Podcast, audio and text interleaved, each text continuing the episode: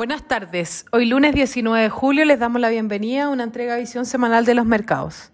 Los mercados globales mostraron rendimientos dispares, con los mercados desarrollados cerrando con una caída de 0,9%, arrastrados principalmente por Estados Unidos, mientras que los mercados emergentes cerraron al alza, destacando Asia emergente, y Latam, región que se ve impulsada principalmente por Brasil y México, mientras que los mercados andinos cerraron a la baja. A nivel local, el IPSA retrocedió un 2,2%, un menos 3,3% medio en dólares. Lo anterior siendo una semana marcada por la publicación del IPC en Estados Unidos y la exposición de Powell frente al Congreso. A nivel internacional, las bolsas estadounidenses inician la semana alcanzando nuevos máximos históricos ante el inicio de temporada por reporte de resultados, para luego perder fuerza debido a temores de la sostenibilidad de la recuperación económica.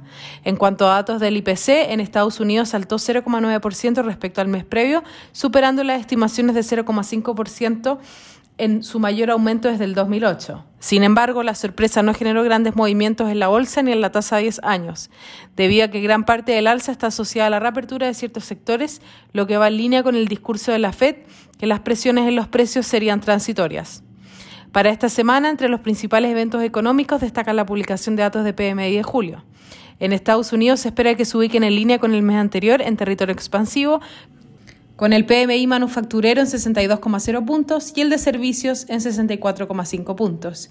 En Europa se anticipó un PMI de manufactura por debajo del registro anterior en 62,5 puntos, mientras que el de servicios se estima en 59,3 puntos por sobre el dato de junio.